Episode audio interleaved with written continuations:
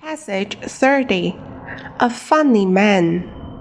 Mr. Lee has a holiday, so he says, I'm going to the mountains by train. He puts on his bag's clothes, takes a small bag, goes to the station, and gets into the train. He has a beautiful hat, and he often puts his head out of the window during the trip and looks at the mountains. Suddenly, the wind blows his hat off.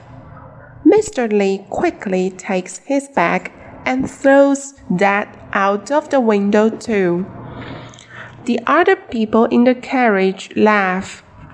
Is your bag going to bring your beautiful hat back? They ask. No, Mr. Li answers but there's no name and no address in my head. And there is a name and an address on the bag.